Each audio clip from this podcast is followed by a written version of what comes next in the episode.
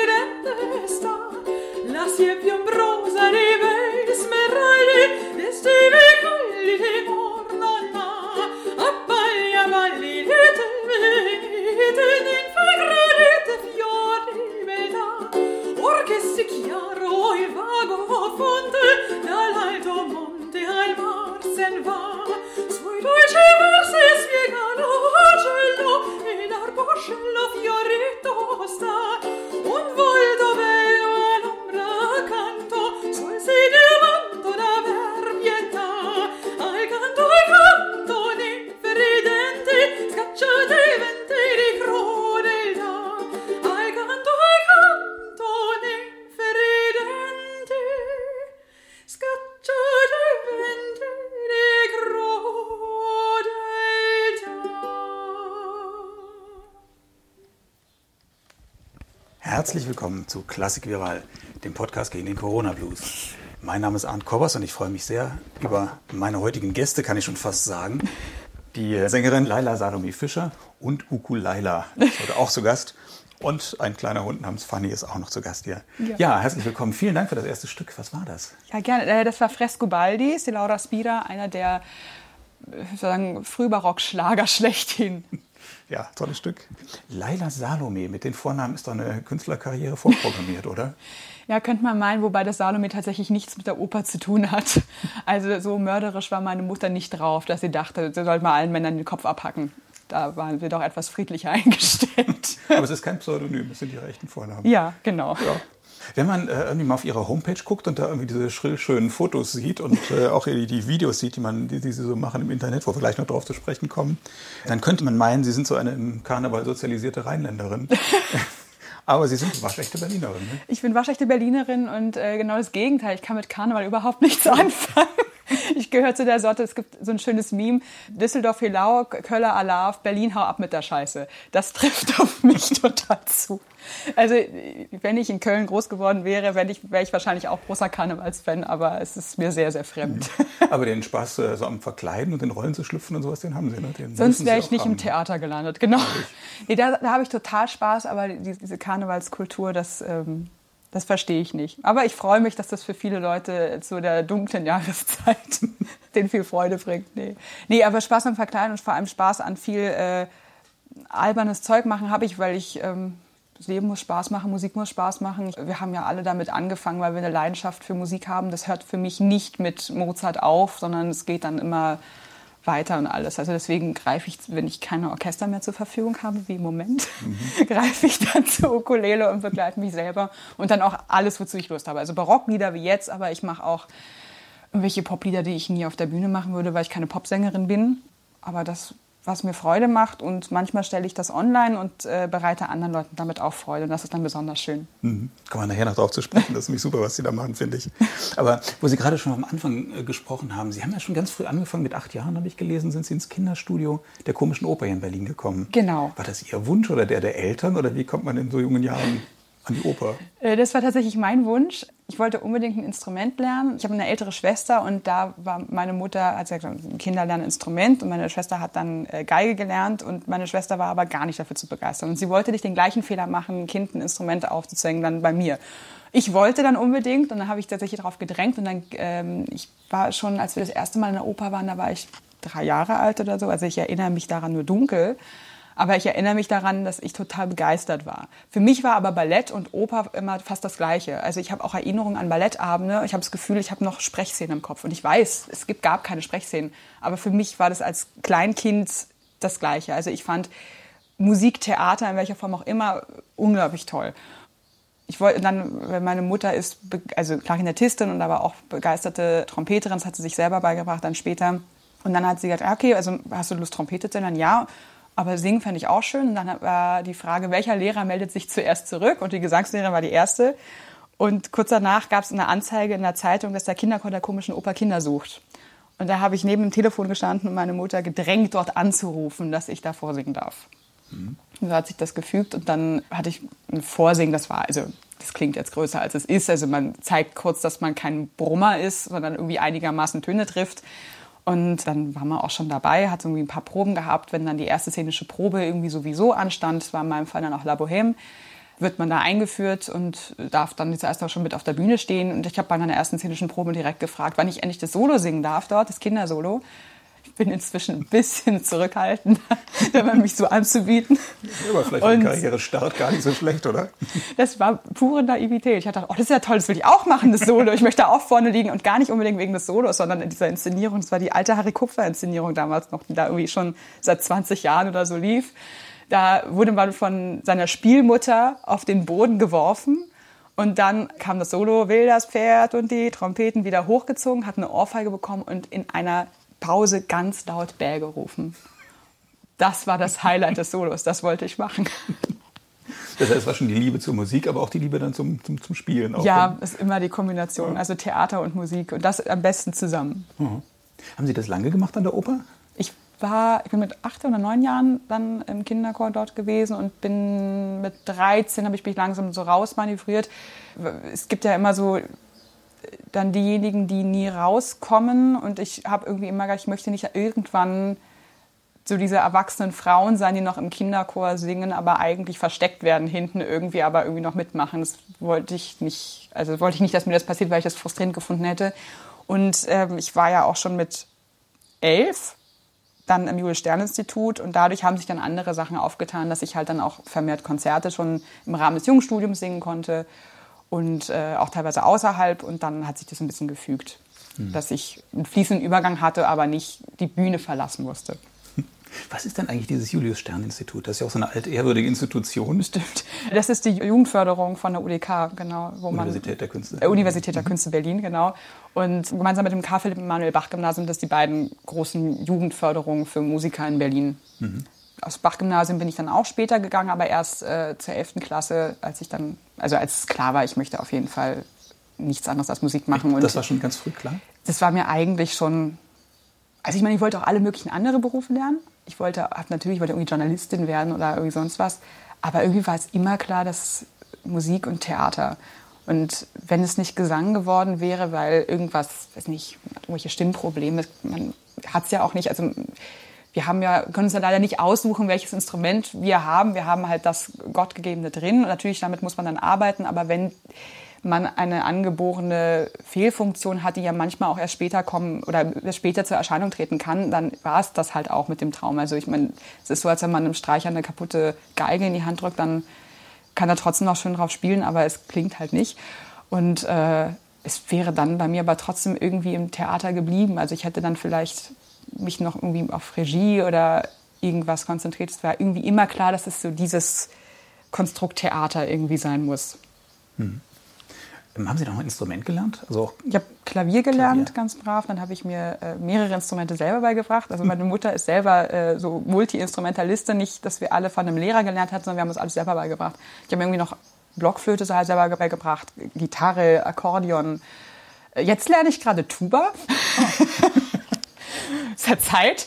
Das ist ähm, übrigens das Berliner Instrument. Das ist nämlich in Berlin erfunden worden. Wirklich? Habe ich letztens gelesen. Die Tuba ist von einem Berliner erfunden worden, Mitte des 19. Jahrhunderts. Na, dann wird es ja höchste Zeit, dass ich das lerne. Also für Lokalpatrioten ist es das Instrument, das man spielen muss. Absolut. Wenn ich das gewusst hätte, dann wäre ich Tubistin geworden. Wobei, da wäre es ein bisschen schwer gewesen mit gleichzeitig spielen, aber ja, ach, das ist ja lustig. Ja, nee, ich, tatsächlich muss ich gerade, also ich muss tatsächlich gerade Tuba lernen, weil ich für meine hoffentlich nächste Premiere im September, toi, toi, toi, einen kleinen Spaßauftritt auf der Tuba haben werde. Und deswegen habe ich jetzt angefangen. Momentan habe ich nur, nur ein Tenorhorn zur Verfügung, aber es ist genauso bestimmt wie die B-Tuba, die ich dann spielen soll. Und ähm, genau, das äh, jedes Mal was Neues. Es ja. ist ja momentan auch ein bisschen Zeit, das zu lernen.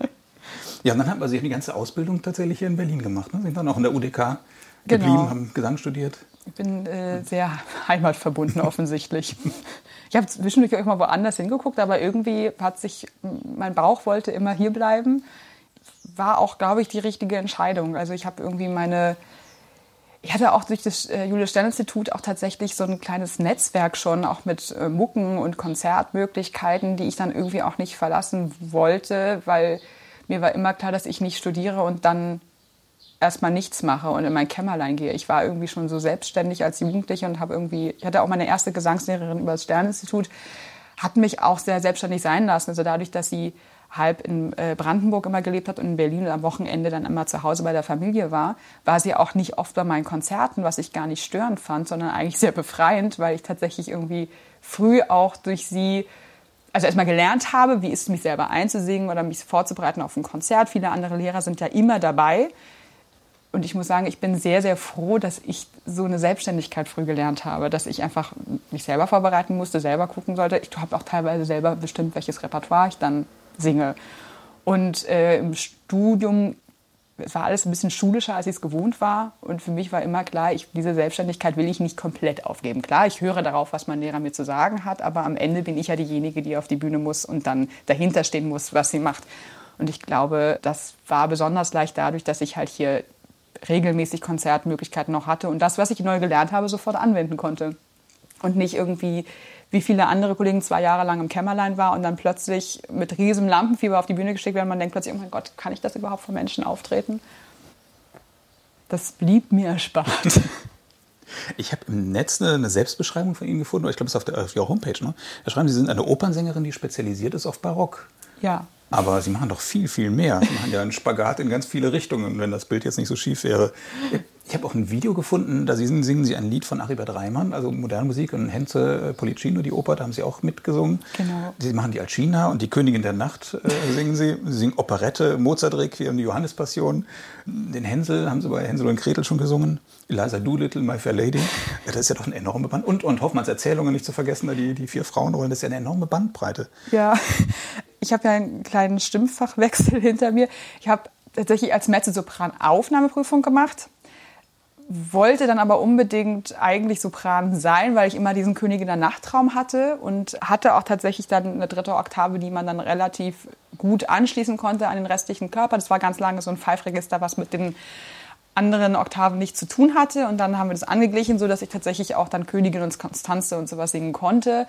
Es gab dann irgendwann so einen Punkt, wo ich das Gefühl hatte, ich kann nicht so viel Musik machen, wie ich Musik machen möchte das war dann schon nach dem Studium. Mein Lehrer hat dann irgendwann, als wir Hoffmanns Erzählungen, die drei Frauen vorbereitet haben, beziehungsweise vier mit Stella, aber das ist ja, also hat er irgendwie angefangen, darüber nachzudenken, weil ich von der Königin auf Pamina langsam wechseln wollte. Weil die Königin der Nacht ist eigentlich eine unglaublich langweilige Rolle. Es ist immer witzig, weil alle denken, ja, aber das ist doch die Partie in der Zauberflöte. Ja klar, und die Arien sind super. Wenn man aber ein sicheres F hat, war es das mit der Spannung. Also ich hatte keine Angst davor, ob das F kommt. Ja, es kommt mal gut, es kommt mal weniger gut. Also Tagesform klar, aber es war halt da. Also ich habe ein Ass, also ich habe noch eine Terz drüber. Mhm. Dementsprechend ist das F jetzt nicht äh, viel schwieriger ist lustigerweise die Stelle und es ist bei allen Kolleginnen, die Königin singen, äh, wenn man das Ganze in D-Moll nochmal wiederholt, also wenn der höchste Ton dann nur das D3 ist, das ist viel schwieriger, weil da nämlich ein Bruch in der Stimme ist. Das ist die Stelle, wo man eigentlich tatsächlich mal, oh jetzt gebe ich einen Insider raus, mal zuhören soll, wie ah. sauber die Stelle eigentlich klingt. Oh ja. Weil wenn man kein sicheres F hat, sollte man die Königin nicht singen, dann wird es bei der Aufregung wahrscheinlich nicht klappen. Wenn man ein sicheres F hat, dann kann man die Königin singen und dann ist es halt vor allem, wenn man gerne schauspielt, eine sehr langweilige Rolle, weil meistens wird man auch nicht inszeniert. Meistens hat man seinen großen, imposanten Auftritt, wo man einmal von hinten nach vorne geht oder irgendwie von oben runter reingefahren wird oder von unten aus der Versenkung nach oben gefahren wird. Dann steht man da, guckt dramatisch und geht wieder ab. Dann wartet man eine Stunde, muss sich noch mal kurz einsingen für der Hölle Rache. Man hat wieder seinen dramatischen Auftritt, einen kurzen Dialog, der oft leider bis zur Unkenntlichkeit zusammengestrichen wird, obwohl er eigentlich so wichtig ist, weil da eigentlich erzählt wird, weshalb wir uns eigentlich diese Oper angucken. Und äh, dann der Hölle Rache, was dann noch, also glaube ich nur zweieinhalb Minuten lang dauert geht dramatisch ab, wartet eine Stunde und singt dann eine Stille, Stille, Stille, Stille, was dann wirklich, also keine besondere Anforderung mehr bringt, hat noch mal eine Stunde gewartet, um dann diesen merkwürdigen Schluss noch zu machen, wo man auch wieder meistens nicht spielen darf und eigentlich dann nur eine dramatische Geste dann einmal zu Sarastro macht und abgeht. Und das ist das Leben der Königin. Also man hat ungefähr, wenn man langsame Tempi wählt, acht Minuten auf der Bühne. Dafür die, wird man gefeiert. Ich meine, es gibt da kaum eine prestigeträchtigere das stimmt. Rolle für Soprane. Ja, Natürlich, also es, ja, das ist auch schön, wenn man Applaus kriegt, auf jeden Fall, aber das ist ja nicht alles. Stimmt, nee, klar. Und da gibt es auch andere Rollen und Paminen kriegen eigentlich auch, also spätestens nach der großen Szene mit den drei Knaben kriegen die Paminen auch sehr viel Applaus, weil das geht auch wirklich ins Herz. Deswegen, also ich bin froh, dass ich das gesungen habe, es hat Spaß gemacht, es macht auch Spaß, einfach diese wütende Frau zu spielen und da auch ein bisschen mehr Leben einzuhauchen, soweit es halt geht, als ähm, man meistens vorgesetzt kriegt.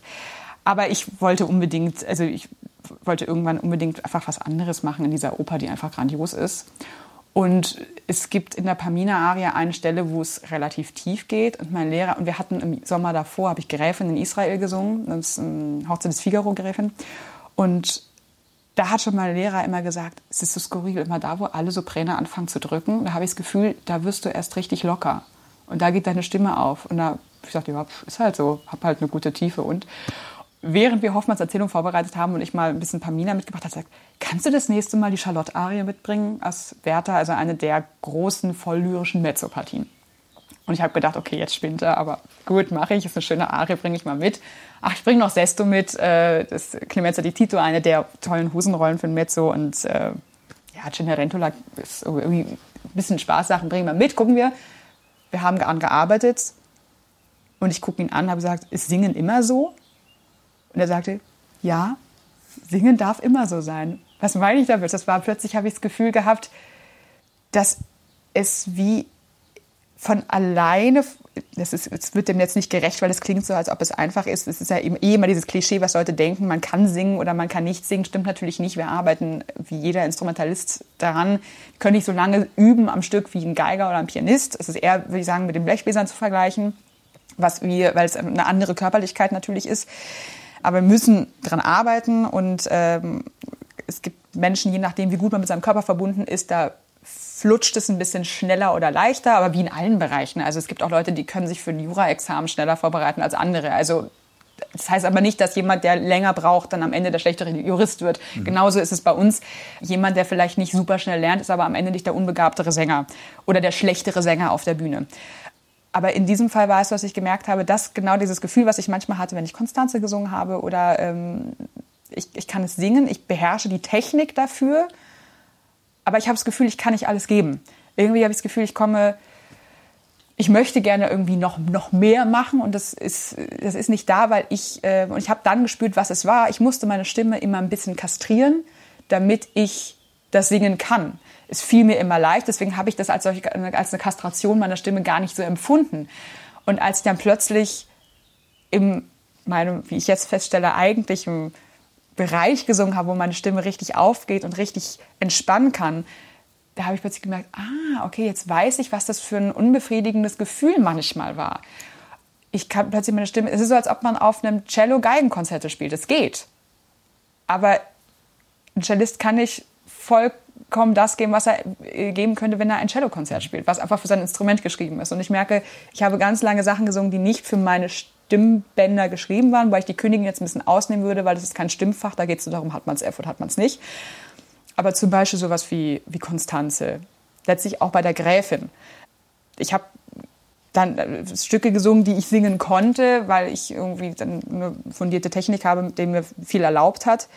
Aber ich konnte meine Stimme nicht frei fließen lassen und das geht jetzt in diesem Fach. Und deswegen habe ich jetzt plötzlich einen Hänsel, im, ah. also plötzlich einen Hänsel im Repertoire stehen. Ich meine, die Königin habe ich mal auch mit Ukulele begleitet. Das mache ich manchmal als Gag immer noch zwischendrin.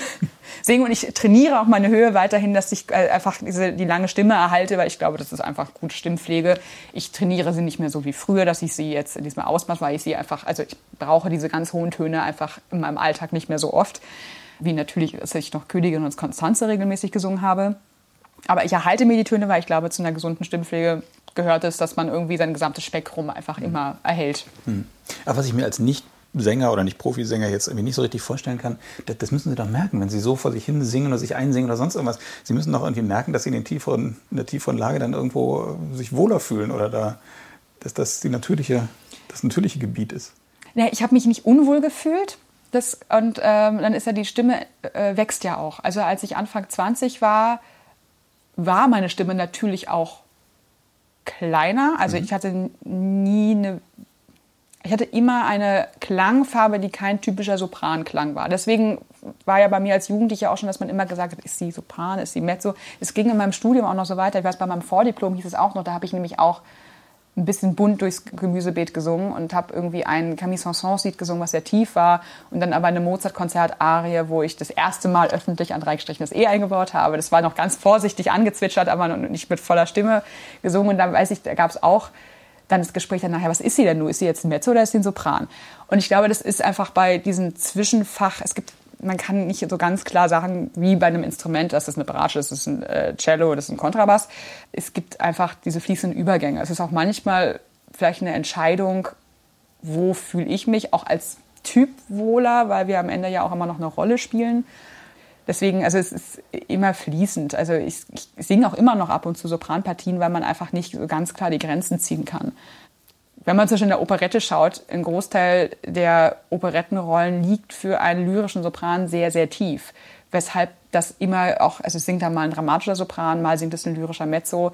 Oder Donna Elvira ist auch so ein Beispiel im Don Giovanni, wird oft von Mezzi gesungen, aber auch von Sopränen. Also es ist sowieso ein fließender Übergang und da war bei mir auch schon ganz früh klar, es wäre immer eher bei mir die Elvira als die Donna Anna, obwohl ich Donna Anna singen könnte, aber einfach, weil ich nicht nie diesen silbrigen Klang hätte, was man bei diesem Fach, obwohl ich die Töne hatte, erwartet. Ja.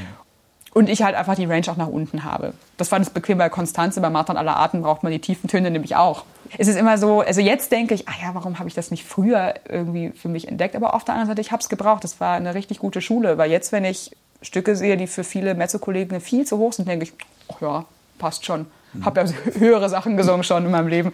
Das ist also von daher, ich habe meine Höhe sehr gut trainiert damit. Aber nervt das nicht eigentlich als Sängerin oder als Sänger? Ein Schauspieler, Schauspielerin äh, sucht sich eine Rolle aus, die ihr irgendwie gefällt oder liegt oder wo sie, wo sie Lust drauf hat.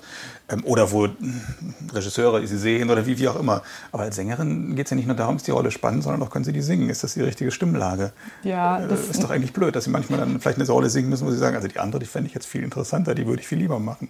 Das nervt tatsächlich, aber das hat mich, also ich habe mich ein bisschen damit inzwischen abgefunden, aber das hat mich als Jugendliche wahnsinnig genervt, weil meine, ich bin ja nur unter Instrumentalisten groß geworden und meine gesamten, und vor allem unter Streichern, und meine ganzen Geiger und, und, und Cellistenfreunde haben halt Repertoire gespielt, was halt dann, also vor allem technisch gerade ging. Und da hat halt keiner gesagt, ist ja nicht zu jung um die Tiefe von diesem Brahms-Stück zu spüren. Oder, sondern hat das, wenn er spielen konnte, konnte er spielen. Und man hat halt erwartet, naja, je älter jemand wird, desto mehr emotionale Reife kommt natürlich auch noch irgendwie in die Interpretation. Und dann ging ich zu meiner Lehrerin, habe irgendein Stück, was ich unbedingt singen wollte. Und dann sagt sie, ich kann dich doch, du bist, du bist 14, ich kann dich doch das Stück, die lachen mich aus, wenn ich meine 14-Jährige das singen lasse. Und ich fand, es hat mich unglaublich genervt. Und ich wollte dann auch, also es ist ja ganz oft so, man kann Stücke singen. Ich kann auch jetzt manches Repertoire singen, wofür ich nicht vorsingen würde, weil ich mit meiner Technik in der Lage bin, das zu singen, aber man möchte meinen Stimmklang damit nicht haben. Und das, ja, es finde ich tatsächlich manchmal sehr anstrengend und nervend, weil es natürlich Rollen gibt, die einfach spannend sind. Aber da gibt es den Trick, dass man einfach sich nicht auf eine Epoche so festlegt. Wenn man zum Beispiel Lust auf sehr dramatische Rollen hat und die Stimme ist nicht sehr dramatisch, gibt es in der Barockmusik ganz, ganz viele hochdramatische und teilweise viel komplexere Partien, was die Psychologie angeht, als dann später in der Hochromantik. Also deswegen, man kann seinen Weg finden, mehr zu machen als immer nur, wenn man als, äh, das, das betrifft mich jetzt nicht, aber ich weiß für viele Kolleginnen, die ähm, leichte Sopranstimmen sind, was ich zum Beispiel unglaublich schönen Klang finde und ich bin immer manchmal ganz neidisch auf diese Klangfarbe. Aber die leiden wiederum ganz oft darunter, dass sie nicht eine volle, tiefe Stimme haben und dann die ganzen hehren Frauenfiguren singen können und dann immer die kecke Soubrette in Anführungsstrichen, die lustigen, die wiederum vom Publikum aber sehr beliebt sind. Aber da sage ich immer, aber dann guck dich mal um. Es gibt in der Barockmusik ganz viele Rollen, wo genau diese Klangfarbe, die, die du in einem späteren Opernrepertoire nur die lustigen, leichten Rollen machen kannst, wo du dann plötzlich böse Frauen singen darfst oder einfach auch komplexere, dramatischere Partien, weil dort wird ein dramatischer Klang nicht gebraucht und ist auch nicht gewünscht. Also deswegen, man kann sich da sein Feld suchen. Mhm. Meine persönliche Hoffnung ist, dass sich aber diese ganzen Fachsachen einfach auch mal ein bisschen verändern. Also ich meine, wir sind ja sowieso in einer großen Veränderung gerade in der Musiker- und Theaterwelt dass man einfach auch da ist. Ich meine, die historische Aufführungspraxis geht ja immer weiter und dementsprechend merkt man auch, dass, also ich glaube, dass man Wagner zu Wagner-Zeiten anders musiziert hat als heute. Und ich glaube, dass die Stimmen nicht so immer geklungen haben wie das, was heutzutage immer zu finden ist und zu hören ist. Ich fände es schön, wenn wir von diesen Hörgewohnheiten manchmal ein bisschen wegkommen würden und mal wieder ein bisschen individueller besetzen. Und wenn jemand etwas singen kann, aber vielleicht einen Klang hat, der jetzt nicht typisch ist, das, was man jetzt irgendwie seit 20 Jahren auf CDs hört, sondern vielleicht mal was Neues ist, dass man das positiv wahrnimmt und nicht als Schwäche. Und da habe ich ein bisschen die Hoffnung, dass wir uns da gerade ein bisschen hinentwickeln. Es war die letzten Jahre immer so, dass ich das Gefühl hatte, wenn man das singt, egal ob jetzt Wagner, Mozart oder was, soll man so klingen, weil so klang es die letzten 15 Jahre auf CDs. Ja, ich hoffe, da kommen wir ein bisschen weg. Mhm. Aber ist auch so für die, für die Agenturen, auch für die, für die Opernhäuser und so, ja schon so. Ne? Ein Fach ist dann so eine bestimmte Schublade und da liegen so ein paar Rollen drin und im nächsten Fach liegen die anderen Rollen drin und da gibt es wenig Austausch, oder? Naja, das ist also zumindest an der Uni und bei Agenturen so. Am Theater ist die Realität, dass man eigentlich das singt, was kommt. Das, ja. Es gibt ganz, ganz wenig Häuser, wo man wirklich nur sein Fach singt. Also ich würde sagen, zum größten Teil ist es, also wir werden immer auf ein Fach getrimmt und am Theater ist die Realität, du singst halt, was da ist was man dir aufgibt. Weil man dann immer hört, dass dann auch äh, gerade junge Sängerinnen und Sänger verheizt werden, heißt ja immer das schöne Wort verheizt, oder dass sie über ihre, über ihre Kraft und über ihre, über ihre Stimme dann gefordert werden was sehr schnell dann auch irgendwie negative Folgen haben kann. Ja, da muss man auch aufpassen. Also ich glaube aber, da ist nicht unbedingt immer, also klar, auch das Repertoire ein Problem, da sind aber auch Hörgewohnheiten ein Problem. Also man muss halt, wenn ich jetzt etwas singe, was eigentlich, sag ich mal, ein paar Jahre drüber ist, also ich hätte ich hatte solche Fälle auch schon, wo ich mal Partien gesungen habe oder singen sollte, wo ich persönlich dachte, hm, damit würde ich jetzt nicht zu einem Vorsingen gehen. Also ich würde mich jetzt nicht explizit dafür bewerben. Also und dann muss man einmal die Partie anschauen, gibt es Sachen, die mir wehtun an dieser Rolle? Kann ich das, also kann ich das machen? Wenn das dann nicht der Fall ist, dann ist das wirklich der Punkt. Also ich bin immer für Anhören, wie es Kollegen machen. Immer. Es gibt ja viele Kollegen, die sagen, ich höre mir gar keine CDs an, damit ich meinen eigenen Weg finde. Finde ich, sehe ich nicht so, weil ich sowieso am Ende mache, was ich will. Aber wenn bei solchen Sachen, wenn ich quasi über Fach mal singen muss, was Gott sei Dank bei mir noch nicht so nicht wirklich oft vorgekommen ist, aber es kommt vor.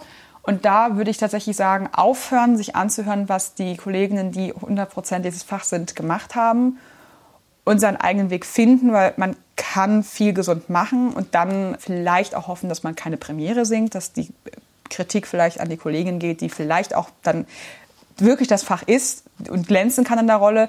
Ich muss nicht immer glänzen in jeder Rolle, die ich auf der Bühne mache, aber da muss ich auch nicht unbedingt rezensiert werden dafür. Dann kann das aber auch eine große Herausforderung sein und vor allem, das sind manchmal die Sachen, die einen dann voranbringen. Also gerade das, wo man denkt, oh, ich weiß nicht, ob ich das kann.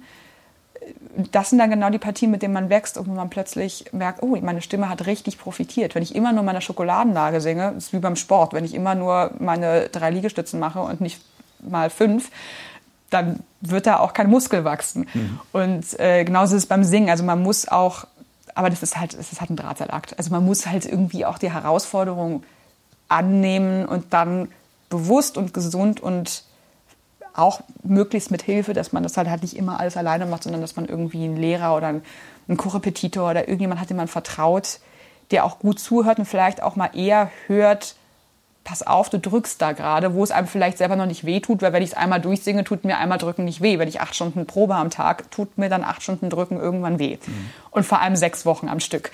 Und im Idealfall klingt man bei der Premiere ja noch frisch mhm. und nicht abgesungen.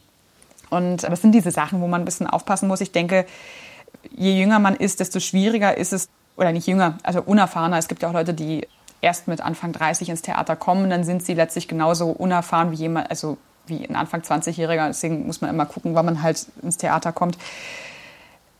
Da muss man auch das Selbstbewusstsein finden, dass man auch mal eine Probe durchmarkiert, wenn man merkt, ich brauche das jetzt für mich.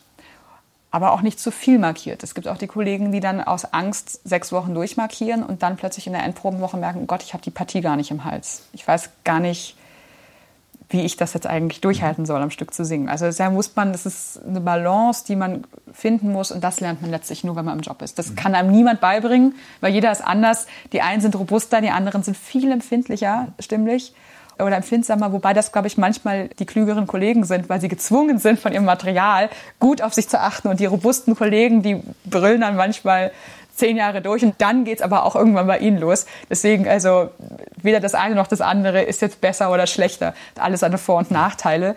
Aber das, das, lernt man nur, wenn man arbeitet. Hm. Das lernt Was heißt denn eigentlich markieren? Also wie, wie, wie, klingt das, wenn, wenn, man markiert? Äh, markieren ist quasi in der Form von äh, Piano singen letztlich.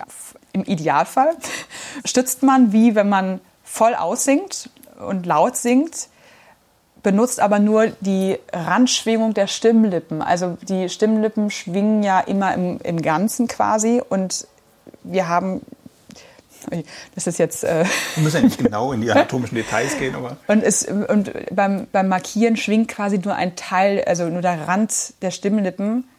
Und dadurch hat man einen etwas, sag ich mal, luftigeren Piano-Sound. Und der ist sehr stimmschonend, aber auch nur, wenn man es richtig macht. Also man kann sich auch kaputt markieren. Das muss man auch lernen. Und auch das lernt man nur im Beruf. Ich hatte eine, ich habe direkt nach meinem Studium bei den Bregenzer Festspielen äh, einen Knaben gesungen in der Zauberflöte. Und die Anna Dolowski hat die Königin der Nacht gesungen. Und ich weiß noch, bei einer Indoor-Probe hat sie die Königin der Nacht Arien durchmarkiert. Und das klang, als ob man einfach den Lautstärkeregler leise gedreht hat. Es klang exakt so, wie wenn sie laut singt, aber einfach nur leise. Und wirklich alle, und ich meine, das war eine Riege an Sängern, die da waren. Das war wirklich, also und alle sa standen, saßen einfach da mit offenem Mund, weil diese Frau war für mich immer die Königin des Markierens. Bin danach zu ihr gegangen und gesagt, kannst du mir das bei? Wie machst du das? Ich will das lernen, ich will das auch können. Mhm. Bring mir das bei. Habe ich mit ihr tatsächlich dann irgendwie mal so zwischendrin irgendwie so eine Stunde gemacht, weil ich einfach wissen, wie sie das genau macht. Und seitdem übe ich das auch viel und es hilft tatsächlich ganz gut durchzukommen. Mhm. Weil man muss wirklich, also es funktioniert vor allem in der Lage, also sie hat Originallage gesungen in diesem Stück. Es kommt immer darauf an, welcher Lage man singt. Ne? Also wenn man irgendwie in derselben Quemlage singt, ist Markieren wirklich einfach. Mhm. Normalerweise bei solchen Extremlagen oktaviert man dann mal bei einer Probe, was auch vollkommen legitim ist. Bei ihr war es so beeindruckend, dass sie halt in der Originallage diese ganzen Koloraturen halt mit einer Tonqualität markiert hat. Das war halt einfach auch besonders und beeindruckend. Und ich meine, die Frau ist auch einfach eine großartige Königin der Nacht. Also insgesamt eine großartige Sängerin, aber diese Königin, das war wirklich, also ich war einfach, ich saß einfach da und wusste nicht mehr, was ich sagen soll dazu. Ist großartig. Wer war denn das? Anna Dolowski. Mhm. Ähm, ich glaube, die hat nämlich im gleichen Jahr noch an der Met, glaube ich, ihr Königin-Debüt gegeben. Ich weiß gar nicht, was sie jetzt macht, aber sie, ich gehe davon aus, dass sie viele Menschen noch mit ihrer unglaublich schönen Stimme beglückt. Und das ist dann halt natürlich wieder speziell in der Original. Und das war halt so mein Ehrgeiz, dass ich das gerne lernen möchte. Und sie hat halt zu mir gesagt, das Ding ist, ich kann es eine Oktave tiefer machen, aber dann habe ich von dieser Probe nichts. Aber ich möchte nicht ständig das aussingen, weil das macht mich müde irgendwann. Und wenn ich es quasi markiere, dann benutze ich meinen Körper genauso, wenn ich laut singe und ich habe was von dieser Probe. Sie bringt mir was, weil meine Technik, ich, mein Körper bleibt fit und ich schone meine Stimme und das ist eigentlich das Ideal beim Markieren. Mhm, verstehe. Ja, Sie haben ja ganz am Anfang, oder als junge Sängerin dann auch in der Deutschen Oper in Berlin äh, gesungen. Sie haben ja gesagt, die Festspiele Bregenz und sowas sind ja schon große Bühnen, wenn auch in kleineren Rollen. Und dann äh, tauchen solche Namen auf in Ihrer Biografie wie Landestheater Neustrelitz und Theater Cottbus und jetzt Staatsoperette Dresden, kommen wir gleich noch drauf, was ja dann doch eher so zweite Liga ist. Und dann plötzlich singen Sie jetzt bei Jordi Savall, also nichts gegen nichts gegen Neustrelitz und, äh, und, und Cottbus, ja, das ist sehr ehrenwert, aber so im europäischen oder im Weltvergleich dann doch vielleicht eher zweite Liga. Und plötzlich singen Sie Jordi Savall, was dann wieder absolute Champions League ist. Wie, wie geht denn sowas? Und Sie pendeln ja auch im Moment noch, ne? so zwischen, zwischen irgendwie diesen, diesen Orten. Ja, es ist ja manchmal auch eine Entscheidung, ob man jetzt ganz lange die dritte Tanne von links singen will, sag ich mal, was ganz toll ist, weil man lernt, also wie gesagt, bei so einer Sache, wenn man Bregenzer Festspielen singt oder ähm, auch in der Deutschen Oper habe ich dann eine kleine Rolle gemacht. Man singt natürlich an der Seite von großartigen Sängern und wenn man den Mut hat, sie anzusprechen, dann sind die auch meistens total willig, einem auch irgendwie was zu erzählen, wie sie was machen. Und das ist, das ist eine richtig große Chance und soll man unbedingt auch nutzen. Aber ich kenne halt auch Bekannte, die dann da geblieben sind und dann irgendwann mal nach einem Jahr oder nach zwei Jahren mal ein Konzert hatten und sagen, Gott, sie wussten gar nicht, ob sie überhaupt noch zwei Arien am Stück vor Leuten singen können. Und ich habe immer den Drang zu spielen was zu machen und dazu gehört halt für mich auch, dass ich halt auch mal eine große Rolle machen möchte und nicht immer nur äh, Supporting Act bin. Also ich habe nichts dagegen, Supporting Act zu sein, mache ich ja auch immer noch. Mhm. Aber ähm, das ist auch ganz wichtig. Also tatsächlich ist immer, also ein Theatererlebnis ist immer ein Gruppenerlebnis. Aber es macht schon auch mehr Spaß, wenn man mal mehr Verantwortung hat. Und das war mir klar, mit Anfang 20 gibt mir keiner eine Hauptrolle an, in Bregenzer Festspiel oder an der Deutschen Oper Berlin. Also muss ich das irgendwo anders machen. Und nach Neustrelitz bin ich tatsächlich gekommen. Ich habe die Ausschreibung von meiner Agentin damals bekommen, dass sie eine Königin der Nacht und eine Eliza Doolittle suchen.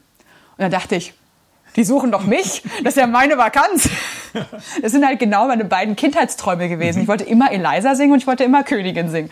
Und da dachte ich, okay, und ich bin mit so einer, ich will nicht sagen, also Arroganz, aber ich bin mit diesem Gefühl gegangen, naja, also ich meine, da stand mein Name zwar jetzt nicht explizit drin, aber es ist ja klar, dass sie mich wollen, weil das ist ja, das ist, das ist die beiden, das ist ja genau das, was ich will. Und dann war ich bei dem Vorsingen und der damalige Operndirektor hatte immer danach, direkt nach dem Vorsingen Gespräche gehabt, was eigentlich sehr angenehm ist, weil man sofort ein Feedback hatte und nicht irgendwie gegebenenfalls ewig wartet oder gar nichts bekommt. Und es war eigentlich als Soubrette-Vakanz ausgeschrieben. Auch wenn diese beiden Partien keine Soubrettenrollen sind, aber es gab noch so ein paar solche Rollen, die dann damit ähm, mitbedient hätten werden müssen. Und sagt dann zu mir, also es hat mir irgendwie sehr gut gefallen, aber Sie sind ja keine Soubrette. Und dann meinte ich zu mir, wissen Sie, ich bin ich bin Anfang Mitte 20, was soll ich denn jetzt machen? Also ja, ich stimme Ihnen zu, ich bin keine Soubrette, aber soll ich, was soll ich jetzt singen? Wenn nicht das, das ist doch genau das, was ich jetzt singen muss. Und das hat ihm irgendwie so gefallen, dass er sagte, okay, dann gut, wenn Sie das selber so sagen, dann möchte ich Sie gerne haben, weil Ihre Königin und Ihre Eliza hat mir extrem gut gefallen. Das sind die beiden großen Rollen, die für Sie kommen. Und dann kam das zustande. Ich war, am Ende nur eine Spielzeit da, weil sich dann andere Sachen ergeben haben, unter anderem dann das Angebot als China in Cottbus zu singen mit Sam Brown in der Regie und das war zum Beispiel eine genau von diesen Grenzerfahrungen. Ich bin zum Vorsingen gegangen mit dem Gefühl, naja, Alchina ist vielleicht ein bisschen früh, bin jetzt, war ich da 25, 26, keine Ahnung. Also irgendwie sehr, sehr jung für diese Rolle. Und dachte aber, oh, ich würde mich gerne mal in Cottbus vorstellen. Das ist ein schönes Haus mit einer unglaublich tollen Akustik. Also ich habe, glaube ich, noch nie wo gesungen, wo die Akustik so toll ist wie im Staatstheater Cottbus. Das ist, das ist auch wunderschön, wenn man da steht und man guckt in diesen Raum. Also es, ist, es mhm. macht einfach Spaß, auf dieser Bühne zu stehen. Man spürt auf der Bühne, wie die, die Töne durch die Reihen gehen und auch jedes Piano, das man singt. Und normalerweise ist die Akustik auf der Bühne so, dass man denkt, okay, ich singe irgendwie bis 30 Zentimeter von meinem Gesicht und weiter geht nichts. Es trägt dann im Raum, man muss immer darauf vertrauen, aber das Gefühl auf der Bühne ist meistens ganz schlimm am Cottbus nicht. Und äh, bin hingegangen und habe gedacht, naja, ich gehe da jetzt hin, ich singe da jetzt das vor. Ich habe eine Alcina-Arie im Jahr vorher bei den Händelfestspielen Göttingen mal ein Konzert gesungen. So, wird schon. Und mache dann noch eine andere Arie, mit der ich mich wohlfühle. Und also mein Ziel ist, dass sie sagen, hat uns gut gefallen, aber ja, zu früh für Alcina. Und eine Morgana haben wir am Haus, aber danke, dass Sie hier waren. Und dann habe ich tatsächlich, ich bin dann irgendwie aus dem Haus rausgegangen war schon auf der Autobahn und kriegt dann eine E-Mail von meiner Agentin, sie hätten sie gerne, aber sie möchten das Vorsingen in zwei Wochen noch nicht absagen. Also das endgültige Jahr kommt dann erst in zwei Wochen. Oh, das ist aber undankbar. Das war, für, also war auch furchtbare zwei Wochen, weil ich war so. Und dann, Gott sei Dank, haben sie dann, also für mich Gott sei Dank, niemanden im zweiten Vorsingen gefunden, den sie besser fanden als mich. Oder der für sie besser als Typ gepasst hat oder was da immer für Gründe eine Rolle spielen. Aber das war genauso ein Moment, wo ich dachte, weil diese Vorsingen sind manchmal absurd. Ich singe dann irgendwie eine Arie und kriege da so eine Rolle, die, ich meine, die hat sechs große Arien, die ungefähr 10 bis 15 Minuten dauern. Also man singt über eine Stunde alleine in diesem Stück und äh, hat doch relativ viel Verantwortung. Und nach einer Arie, in einem Vor also ich habe zwei Arien gesungen, aber nur eine war aus der Oper, kriegt man dann dieses Angebot. Und zu dem Zeitpunkt habe ich noch nicht viele große Rollen gesungen. Tatsächlich habe ich auch, eigentlich weiß ich tatsächlich noch gar nicht, ob ich das kann. Aber wir werden sehen. Ich habe jetzt ein Jahr Vorbereitungszeit wird schon schief gehen. Und am Ende war das auch mit das Beste, was mir passieren konnte. Ich habe die Rolle geliebt und ich hoffe, dass die, diese Partie, diese oder Ruggero, das sind die, meine, die beiden Partien, die für mich gut sind in dem Stück, dass eine von den beiden Rollen nochmal kommt, weil die Oper ist grandios.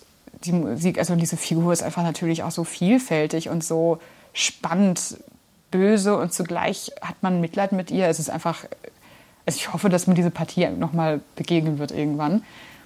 Und ich bin so dran gewachsen und da auch dieser ganze Prozess, in dem ich jetzt bin, dass ich ja Metze geworden bin, fing eigentlich auch da an, weil ich da plötzlich groß singen durfte, weil das natürlich für eine Barockpartie eine sehr dramatische Partie ist.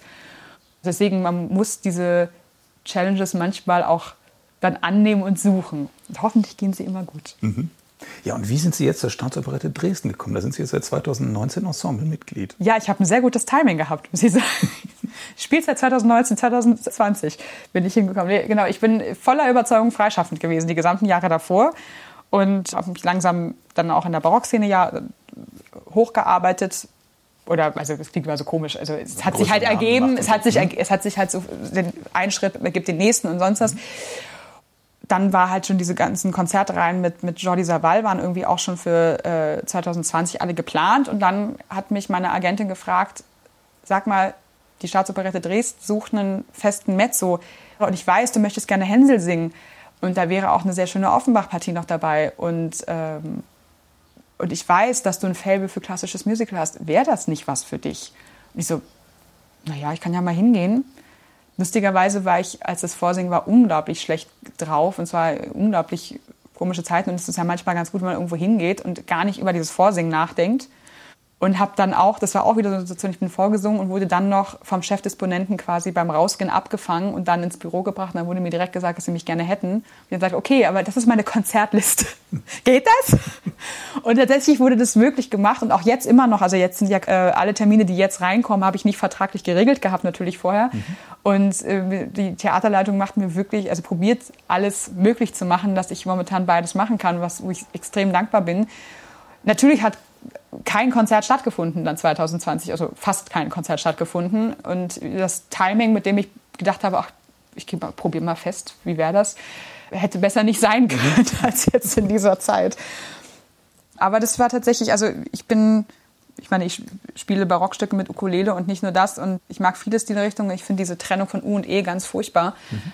Und deswegen, ich habe auch extrem viel Spaß an der Eliza Doolittle gehabt. Und jetzt hier habe ich ähm, wir konnten es noch nicht aufführen, aber zum Beispiel Rogers und Hammerstein Cinderella gemacht, was auch für Julie Andrews komponiert worden ist. Und jetzt gerade haben wir vorgeprobt und hoffentlich kommt es irgendwann zu einer Aufführung. Fantastics, ein hier sehr, sehr unbekanntes äh, Musical aus den 60er Jahren, was immer off-Broadway war mit kleiner Kammerbesetzung. Unglaublich schön, also wahnsinnig witzig und auf der anderen Seite manchmal so unglaublich berührend. Eine sehr schöne Adoleszenzgeschichte eigentlich von zwei Jugendlichen, die irgendwie sich lieben, aber eigentlich erstmal erwachsen werden müssen, um eigentlich zu sehen, was sie aneinander. Also sehr berührend und sehr schön. Es gibt große Schätze in der Musical-Welt, was hierzulande oft nicht so bekannt ist, leider. Und ich finde es schön, dass ich diese Möglichkeiten habe, auch Repertoire zu singen, neben auch meinem Hänsel und einer tollen Offenbach-Rolle, irgendwie sowas was mir ansonsten natürlich nicht begegnen würde, weil normalerweise, wenn jetzt ein Gast geholt wird für sowas, holt man natürlich dann mhm. Musicalsänger. Ich mhm. habe keine Musical-Ausbildung. Ich meine, ich habe jetzt Steppen gelernt für eine andere Rolle, die ich letzten oh ja. September gemacht habe, aber natürlich kann man in drei Monaten Stepp-Crash-Kurs jetzt nicht so steppen lernen wie jemand, der das jetzt seit mhm. klein auf gelernt hat. Singen Sie, dürfen Sie auch Operette singen da? Man hat das Gefühl, dass Operette tatsächlich ein aussterbendes Genre ist, ne? Ja, es, es ändert sich ja Gott sei Dank. Also auch in der Operette gibt es ja momentan so diese ähm, Entwicklung zur historischen Aufführungspraxis. Das klingt ein bisschen skurril, hist mhm. historisch zu sprechen, aber mhm. was sehr gut ist, dass man von diesem 50er, 60er Jahre Klang ein bisschen wegkommt. Und dann finde ich nämlich das klassische Musical und Operette gar nicht so weit weg sind von der Barockmusik tatsächlich, wo es um Diktion geht, wo es mhm. sehr viel um Ausdruck geht und gar nicht so sehr um bestimmte Klangideale. Ich finde es gar nicht so weit weg. Ein Hänsel oder wenn ich jetzt einen Oktavian singe, ist weiter weg davon. Das stimmt, das ist was anderes. Aber tatsächlich, ich habe zwischen den Fantastics-Proben, die wir hatten, eine Videoaufnahme mit Dowland-Liedern gehabt und habe gemerkt, der Switch war gar nicht groß. Mhm. Das war, mhm. es ist nicht so weit weg voneinander. Aber ja, ich darf auch Operette singen. Also jetzt zum Beispiel mein, meine nächste große Rolle wäre die Josefa Vogelhuber im September in der, im Weißen Rössel. Oh ja. Hoffentlich, wenn wir denn mhm. auftreten dürfen. Dann auch noch an meinem Geburtstag ist Premiere. Ich finde es sehr schön, dass das Theater meine Geburtstagsparty organisiert. ja. ja, wenn man ein spielfreudiger Mensch ist, ist Operette wahrscheinlich doch eine, eine schöne Sache. Ne? Ja, ach, aber auch in der Oper. Also ich meine, die Oper ist ja genauso, mhm. man könnte, also es passiert ja immer mehr, man kann auch da noch viel mehr spielen. Aber klar, Operette, da ist es schön, dass man ja auch noch Dialoge hat. Mhm. Und in mhm. Dialogen ist man mhm. natürlich viel freier. Ja. wenn man singt, ist man ja immer, es ist ja immer vorgegeben. Der Komponist gibt einem ja auch dann die Emotionswechsel vor. Man hat ein ganz klares Timing. Und im Schauspiel ist natürlich das Schöne, dass man es selber finden muss, das Timing. Es gibt ganz andere Freiheiten und das ist auch schön, dass man das auch machen kann. Mhm. Aber legt man sich da nicht auch Fesseln an, wenn man so ein festes Engagement geht? Haben Sie ein Mitspracherecht überhaupt, was für Rollen Sie nehmen? Oder wird Ihnen das einfach gesagt, das ist jetzt hier, man, da ist die Liste, hängt dann irgendwo am, am, äh, im Gang und so sind Sie jetzt besetzt und dann müssen Sie jetzt die nächsten ja, das, einstudieren? Das kommt, glaube ich, immer von äh, Leitung zu Leitung an. Also bei uns ist es schön, wir haben äh, Rollengespräche wo dann schon gesagt wird, das ist das, was wir machen und das ist das, wo wir sie drin sehen. Und da kann man dann aber auch, also kann man Veto einlegen oder zum Beispiel im, oder sagen, ich würde gerne die, die Rolle singen, die zum Beispiel in der x Wiederaufnahme ist, wie sieht es aus? Und dann wird geguckt, ob es geht, man vielleicht eine Arbeitsprobe. Also da kann man schon mitsprechen. Ich meine, es gibt, glaube ich, sehr despotische Leitungen. Irgendwo habe ich schon mal gehört, dass es sowas geben soll an Theatern. Und da ist das dann vielleicht anders. Aber grundsätzlich kann man mit den, also ich, ich denke, wir sind ja alles Menschen, man kann grundsätzlich immer reden. Und wenn jemand, es ist ja genauso, wenn ich zu einem Vorsingen gehe für eine Rolle, die ich, die ich mich persönlich perfekt geeignet finde und ich werde nicht genommen, dann fand jemand anderes mich nicht perfekt geeignet. Genauso ist es an einem Theater. Wenn ich sage, ich möchte unbedingt jetzt Erda singen, weil ich denke, das ist jetzt genau das, was meine Stimme bräuchte. Und dann meine Leitung sagt, mm, mm, sehen wir nicht und hören wir nicht so, dann ist das halt auch das gute Recht. Also letztlich steht ja auch die Leitung letztlich mit ihrem Namen dahinter. Aber grundsätzlich kann man immer reden. Aber natürlich, ich habe natürlich eine Residenzpflicht, ich habe das, was dort geht, geht vor. Aber meine persönliche Erfahrung im Moment ist, dass zumindest an diesem Haus es sehr entgegenkommt. Ist also ich musste bis jetzt, ich meine, es gab jetzt sogar, ich habe schon einen genehmigten Urlaub für Konzerte gehabt und da gab es noch mal einen Terminwechsel und das hat das Haus extra mich aus einem Projekt rausgenommen, so dass sie Termine verschieben konnten, dass ich diese neuen Termine wahrnehmen konnte. Also da, so weit ging es bei uns, deswegen ich bin da sehr dankbar es wird auch der Tag kommen, wo ich vielleicht mal was absagen muss, weil ich meine Verpflichtung dort habe. Aber das ist so. Aber im Moment bin ich sowieso sehr, sehr dankbar, dass Ja, das ich, ein festes Engagement habe. Ich weiß nicht, wie es mir psychisch gehen würde, wenn ich ähm, nur noch Däumchen drehen könnte und ab und an mal irgendwie ein digitales Konzert irgendwo machen dürfte. Das glaube ich. Ja, hat denn dann Ihre, Ihre Agentur im Moment was zu tun? Sie sind doch dann äh, voll beschäftigt in Dresden. Oder haben Sie noch Lücken im Terminplan, wo Sie was anderes machen können und wo sie äh, Gastengagements in anderen Häusern übernehmen können. Ja, also ich habe mit nächster Spielzeit auch einige, äh, also es gehen Gott sei Dank einige Sachen an, auch wieder mit Saval. Und äh, da sind dann schon auch noch Lücken da und man kann ja auch immer noch mal miteinander reden. Also mhm. von daher, da gibt es immer Möglichkeiten. Sage ich mal so, im Moment wird nicht so viel geplant. Deswegen ist das jetzt so eine rein, sehr rein theoretische Frage. Aber ja, es, ich bin gespannt, wann wieder Normalität in unserem Betrieb reinkommt. Also ich bin ja sehr froh, dass überhaupt ein bisschen was geplant wird. Aber momentan sind Sachen bis Ende Juni nächsten Jahres geplant. Erstmal sehr vorsichtig und alles andere nach. Also normalerweise gehen die Pläne ja deutlich länger. Und das ist schon sehr auffällig, dass im Moment wirklich, also dass momentan für 24 keine Pläne sind. Normalerweise wäre das ein Zeitraum, über den man schon reden würde. Ne? Und da ist momentan nicht viel. Also ist schon gruselig, weil einfach natürlich auch die Gelder teilweise fehlen. Also ich habe jetzt im Oktober eine Absage für, für eine Johannespassion, die im März gewesen wäre, schon bekommen, als noch nicht absehbar, dass im mhm. März nichts ist und nicht. Und es war, wäre eine große Johannespassion gewesen unter Saval in, in Krakau. Und da musste der Veranstalter absagen aus finanziellen Problemen. Also mhm. nicht, weil sie schon so gewusst haben, dass es eh nicht stattfinden wird, sondern weil das Geld gefehlt hätte. Also wir reden nicht nur von kleinen Festivals, die dann irgendwann Probleme haben, sondern auch die großen hm. haben irgendwann finanzielle Probleme. Und deswegen bin ich sowieso gespannt, wann wir wieder normal planen können. Ja, ja. Ich würde gerne noch eine Frage zu Dresden stellen. Was ist das überhaupt für ein Haus? Das kennt man ja so außerhalb von Dresden oder vielleicht außerhalb der, der, der neuen Bundesländer, so als Staatsoperette. Und es gibt ja noch diese musikalische, wie heißt die musikalische Komödie? Ja, musikalische Komödie, genau. Genau, es gibt diese beiden Operettenhäuser, die festen. Das gab es ja im Westen dann schon gar nicht mehr, glaube ich, seit den 15, 16 Jahren. Und die Staatsoperette. Das Metropoltheater gab es noch bis in die 90er, glaube ich, ne? in Berlin. Ja, richtig, klar, das gab es ja auch noch. Ja. Aber, Wobei gut, das, das war, ja auch, war ja auch aus Berlin, ja. Genau. Und äh, die Staatsoperette hat ja auch ein neues Haus bekommen. Ich bin nie drin gewesen, da seit ein paar uh, Jahren. das lohnt das sich aber. Sieht von außen sehr schön aus. Ich weiß auch gar von innen. Ist, ja? ja, ja, das ist schön. Also ich kenne ja die alte Operette gar nicht. Mhm. In den Operettenkreisen, also ich meine, es gibt ja einen riesen Operetten-Fanclub und da ist natürlich die Operette schon. Also da ist die Staatsoperette, musikalische Komödie, Gärtnerplatztheater und Volksoper sind dann irgendwie so die, die Ikonen, die sich halt mit Operette auch nochmal speziell beschäftigen. Und komische Oper Berlin natürlich komische sowieso, genau, die macht ja, ja. Mhm. auch ganz tolle Produktionen. Ja, das ist eigentlich, ist das eigentlich ganz spannend. Also unser Haus ist tatsächlich spezialisiert. Also wir machen auch Oper durchaus. Also wir hätten jetzt ja auch diese Spielzeit eigentlich Lustigen Weiber von Windsor gemacht. Letztes Jahr habe ich ja noch Hänsel und Gretel gesungen. Wir haben mit Zauberflöte im Repertoire. Aber der Schwerpunkt ist natürlich schon auf Musical und Operette. Und auch irgendwie Revuen und so diese Formate. Und es ist eigentlich ganz spannend, dass es noch Häuser gibt, die sich diesem Genre auch noch annehmen. Und momentan gibt es ja Gott sei Dank sowieso ein Revival, dass man das Operette auch nicht mehr so verpönt ist. Ich habe selber also meine äh, Vorurteile jahrelang gehabt zur Operette, weil man immer diese alten Aufnahmen kennt. Aber ich denke inzwischen, ich mochte auch ganz lange als Jugendliche Bach nicht, weil mhm. ich ganz lange diese alten Aufnahmen kannte aus den 50er, 60er Jahren und da klingt auch Bach ganz grauslich. Natürlich klingt in dieser Art auch ähm, dann Operette ganz grauslich. Also Gott sei Dank, ich meine, ich glaube, die komische Oper ähm, trägt da ganz, ganz stark zu bei, dass Operette einfach jetzt, ähm, ich meine, sowieso, wenn man an, an dieser Operettenabend in einer komischen Oper ist, ist es ja mal ein Spektakel. Ja, man, man kann auch viel Spaß haben. Ne? Und musikalisch ist es auch zum Teil sehr toll. Ja, Ja. Es, gibt auch, es gibt auch Schätze, es ist auch wahnsinnig viel verloren gegangen von den richtig guten mhm. äh, Stücken. Also ich meine, die ganze Berliner Operette, dieses ganze suffisante Theater aus den 20er und Anfang 30er Jahren, was dann halt leider in der Nazi-Zeit dann ähm, verpönt war, weil auch ein Großteil der Komponisten jüdisch waren oder halt politisch auf jeden mhm. Fall sehr, sehr anders unterwegs waren. Und es gibt da teilweise richtige Juwele. Also wir hätten, was wir auch dieses Jahr eigentlich machen wollten an der Operette, ist die polnische Hochzeit, ein Stück von Josef Beers, was erst seit einigen Jahren überhaupt wiederentdeckt worden ist. Der war so ein ähm, Rising Star, quasi in den 20er, 30er Jahren und musste dann, ich weiß gar nicht, die Uraufführung von der polnischen Hochzeit gab es noch. Und dann musste er fliehen.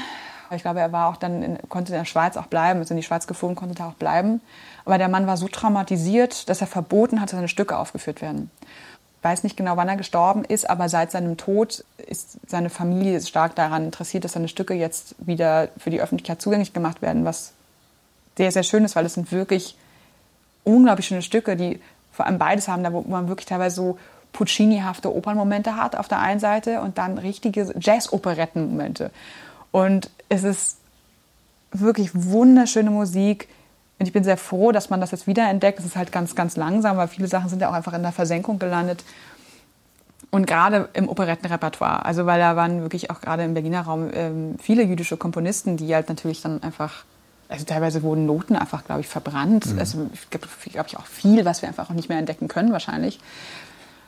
Und äh, Juwelen ist Josef Beers, Gott sei Dank, kann man jetzt wieder entdecken. Also ich glaube, wir das Stück wird auch noch kommen, jetzt nicht nächste Spielzeit, aber wahrscheinlich dann in der übernächsten Spielzeit.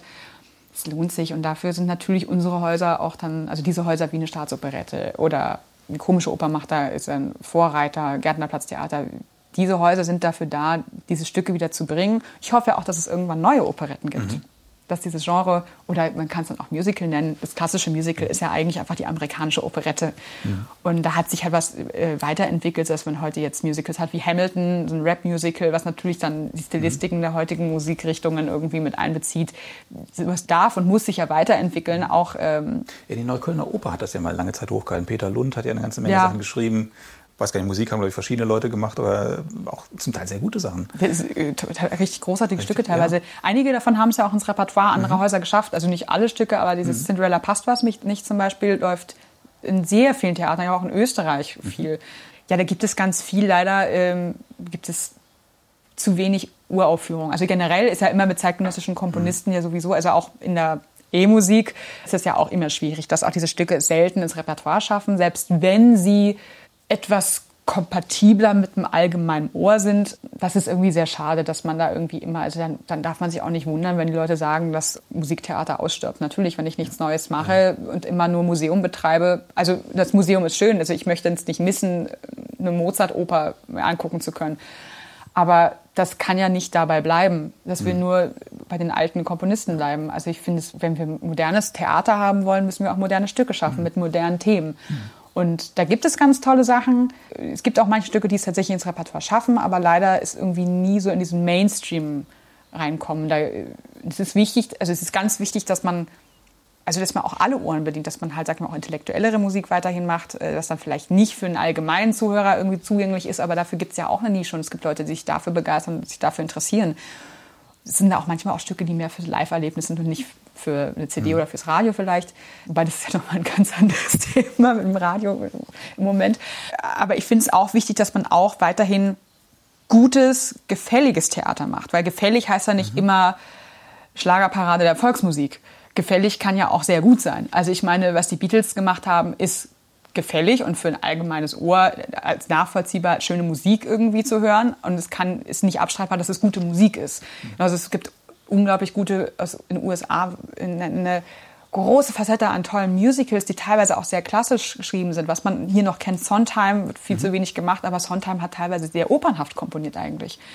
Und sehr skurrile Stücke, auch inhaltlich wo man dann einen schönen Wechsel hat, dass man halt klassischere Stimmen setzen kann, aber halt auch eindeutige Musical-Stimmen oder manchmal auch Pop-Stimmen. Also das ist ganz spannend, da gibt es so viele Sachen, aber trotzdem ist es für einen Menschen, der jetzt kein musikwissenschaftliches Studium hinter sich hat, er kann sich reinsetzen mhm. und den Abend genießen. Mhm. Und das finde ich auch wichtig, dass man mhm. das auch hat. Dass ja. man nicht nur modernes Theater hat, wo man denkt, okay, das ist halt auch nur für Leute ein Genuss, die es studiert haben. Mhm. Ich, ich liebe neue Musik, aber ich verstehe auch, dass dann vielleicht meine Großeltern, die nicht Musik studiert haben, dann manchmal da sitzen mit einem großen Fragezeichen über dem Kopf und denken, was ist das denn jetzt? Mhm. Es ist wichtig, dass man auch den Leuten das nahebringen kann, aber sie brauchen halt auch was anderes. Ja. Und da wäre es auch schön, dass es auch was Ja. Neues gibt und nicht immer nur das ewig Gestrige. Ja. Ja, das wird dem Publikum immer vorgeworfen, ne, dass die alten Sachen gut laufen. Die Klasse in der klassischen Musik will man nur Altes hören. Ich glaube das nicht. Das ist wenn ja man, auch wenn man Rock- und so. Popmusik hört, ich meine, die Leute bleiben auch irgendwann mit ihrem Geschmack stehen und der, der entwickelt sich dann im Leben nicht weiter. Und trotzdem, wenn jetzt die Stones eine neue Platte rausbringen, sind alle neugierig, was die da machen. Also Und es gibt ja auch immer ein neues Publikum. es gibt auch immer ein neues Publikum, es wächst nach und es gibt immer neue Sachen, sonst wird die ganze Rock- und Popmusik nicht funktionieren. Und in der Klassik hört man immer, hey, die Leute wollen immer das Alte hören. Ich glaube das nicht. Das ist ja auch nicht so. Ich meine, Moritz Eggert hat vor zwei Jahren an der komischen Ober die Uraufführung gehabt, ähm, eine Stadt sucht ihren Mörder und die Vorstellungen waren alle ausverkauft. Also ich meine, es lief. Oder äh, Ludger Vollmer hat ähm, Chick vertont, das lief in Hagen und dann Landesbühne Radebeul, äh, unser Nachbarhaus in Dresden. Und das läuft super. Aha. Das Also, ist ein geniales, also ein geniales Roman. und das Äh, Stück ist schön. Das das ist, Stück- ich bin da mal eingesprungen. Deswegen Oh ja. habe ich es dann schnell mal äh, kurzer Zeit mal kennengelernt. Das meiste leider auch wieder vergessen, wie es ist, wenn man schnell was lernt. Mhm. Und dann vergisst man es auch genauso schnell wieder. Aber es ist ein schöner Abend. Und das, ich weiß nicht, wie es lief. In Radebeul, glaube ich, drei oder vier Spielzeiten. Viel und oft. Oh ja. Und da kam auch gerade jüngeres Publikum viel. Also deswegen ist ist auch einfach faktisch nicht so. Klar, wenn man irgendwie jetzt Reimann Melusine auf den Plan macht, das ist natürlich dann schon wieder ein sehr spezielles Publikum, weil einfach der, der gesamte Stoff einfach intellektueller ist und die Musik auch einfach was anderes vom Hörer abverlangt. Das ist jetzt nicht das, wo man hingeht, ach, jetzt habe ich mal einen schönen Opernabend, lehne mich mal zurück. Es ist ein großartiges Stück, unbestritten, aber das ist natürlich für jemanden, der sich einfach mal nur amüsieren möchte, einfach, sag ich mal, einen Popcorn-Kinoabend haben will im Theater, ist das dann nicht das richtige Stück. Aber auch irgendwie äh, Zimmermanns Soldaten, großartige Oper, aber das ist jetzt kein Wohlfühltheater. Aber es gibt da andere Sachen, die, oder es gibt ja auch diese Zwischensachen, die jetzt nicht, sag ich mal, ich sag jetzt mal Popcorn-Theater sind und nicht hochintellektuelles Vollungstheater sind. Es gibt ja das in der Mitte, was quasi beides erfüllt, wo du dich irgendwie ähm, es einfach genießen kannst, aber wenn du möchtest, mehr bekommst. Und das, davon gibt es ja auch was und das läuft gut. Ja, ja. Haben Sie auch was mit dieser alten DDR-Operette zu tun, so Gerd Naczynski und wie die heißt, Messeschlager Gisela, was Äh, da alles so gab? Ich habe das jetzt tatsächlich, also wir hatten letzten Sommer einen Operettenspaziergang gemacht aus Corona-Gründen, wo wir fünf Stationen hatten und der Titel war Ich habe noch einen Koffein und eine Station war dann Wien, Berlin, Paris, New York und Dresden. Also meine Station war Paris, wir haben dann so französische Operette und Chansons gemacht und die Dresdner Station hat sich der alten DDR-Operette äh, ange angeflacht und das war, ich kannte das tatsächlich alles nicht und dann mit meinem Freund Bunbury oder genau Westschlager Gisela, also der Titel ist schon grandios. Ja. Ich hoffe, dass ich das noch mehr kennenlerne, aber da gibt es ja auch ein Revival gerade. Also ich meine, ich glaube, die musikalische Komödie Leipzig hat mein Freund Bunbury, glaube ich, im Repertoire oder hatte es auf jeden Fall lange. Also weil den Titel kannte ich irgendwie. Die habe ich irgendwie mal, also auf dem Spielplan irgendwo mal gelesen. Messeschlager Gisela habe ich tatsächlich erst letztes Jahr kennengelernt, dass es dieses Stück gibt. Ich bin, also da bin ich tatsächlich noch gar nicht bewandert, aber ich hoffe, dass ich das noch kennenlerne. Ja, und jetzt erzählen Sie doch mal, wie wird denn so ein Mensch wie Jordi Savall auf einen aufmerksam? Wie kommt das, dass man dann plötzlich mit so einem, ja, das ist ja schon der Superstar oder einer der Superstars der alten Musik äh, singt? Ja, da hatte ich so einen kleinen Fangirl-Moment tatsächlich, weil ich bin, also Jordi Savall und seine verstorbene Frau Montserrat Figueras gehören mit, ist mit ein Grund, dass ich alte Musik machen wollte. Also ich habe Aufnahmen gehört von, ich von spanischen Barockliedern. Dann also dann habe ich mir immer mehr Aufnahmen gehört und fand, das waren mit die allerersten Aufnahmen, die ich gehört habe von dieser, ich mal, aktuellen historischen äh, Aufführungspraxis, wo ich plötzlich dachte, das ist ja toll das habe ich noch nie gehört und das will ich machen. Das, das, das hat sofort was in mir angesprochen. Und ich habe tatsächlich, also in der alten Musik funktioniert viel über, man hat mit dem gearbeitet und der empfiehlt anderen weiter und der empfiehlt dich dann dorthin und dann, also da funktioniert nicht so viel über Agenturen auch, aber tatsächlich viel mehr, dass man miteinander arbeitet und dann hat derjenige mit dem zu tun und dann läuft es irgendwie. Und, äh, und so ist es auch bei Savall tatsächlich passiert. Ich hatte tatsächlich ich hatte eine Probe für ein Konzert hier in Berlin und habe dann irgendwie zwischendurch auf mein Handy geguckt und habe plötzlich eine E-Mail und denke so, Jordi Savall fragt dich an für Beethovens Neunte. Und die, meine beiden Kollegen, die mit mir geprobt haben, sagen, ist alles in Ordnung, weil sie, glaube ich, nur mein perplexes Gesicht gesehen haben. Und ich so, ich habe gerade eine E-Mail bekommen aus dem Büro von Savall, ob ich mit ihm Beethovens Neunte singen möchte. Wie lange soll ich warten, bis ich Ja sage, damit ich nicht total unprofessionell wirke? Dann denke ich, es ist mir egal, ich mache alles. Also, also wenn ich einen Termin hätte, der ist jetzt nicht mehr da, natürlich. Und, äh, und dann irgendwie zwei Wochen später kam, ah ja, er will jetzt auch gerne noch Johannes Passion mit dir machen. Und dann nochmal später kam, ach ja, würdest du ins Styriate-Festival auch noch irgendwie äh, Charpentier Mr. Minuit singen? So, äh, lasst mich kurz gucken. Ähm, ja. Und so kam dann irgendwie eins zum anderen und parallel habe ich über noch eine andere Ecke mit dem Pera-Ensemble dann Kontakt bekommen und mit denen ja letztes Jahr bei dem Handel Day hatten wir das Glück, dass wir Teil waren, die dann auch auftreten durften dann.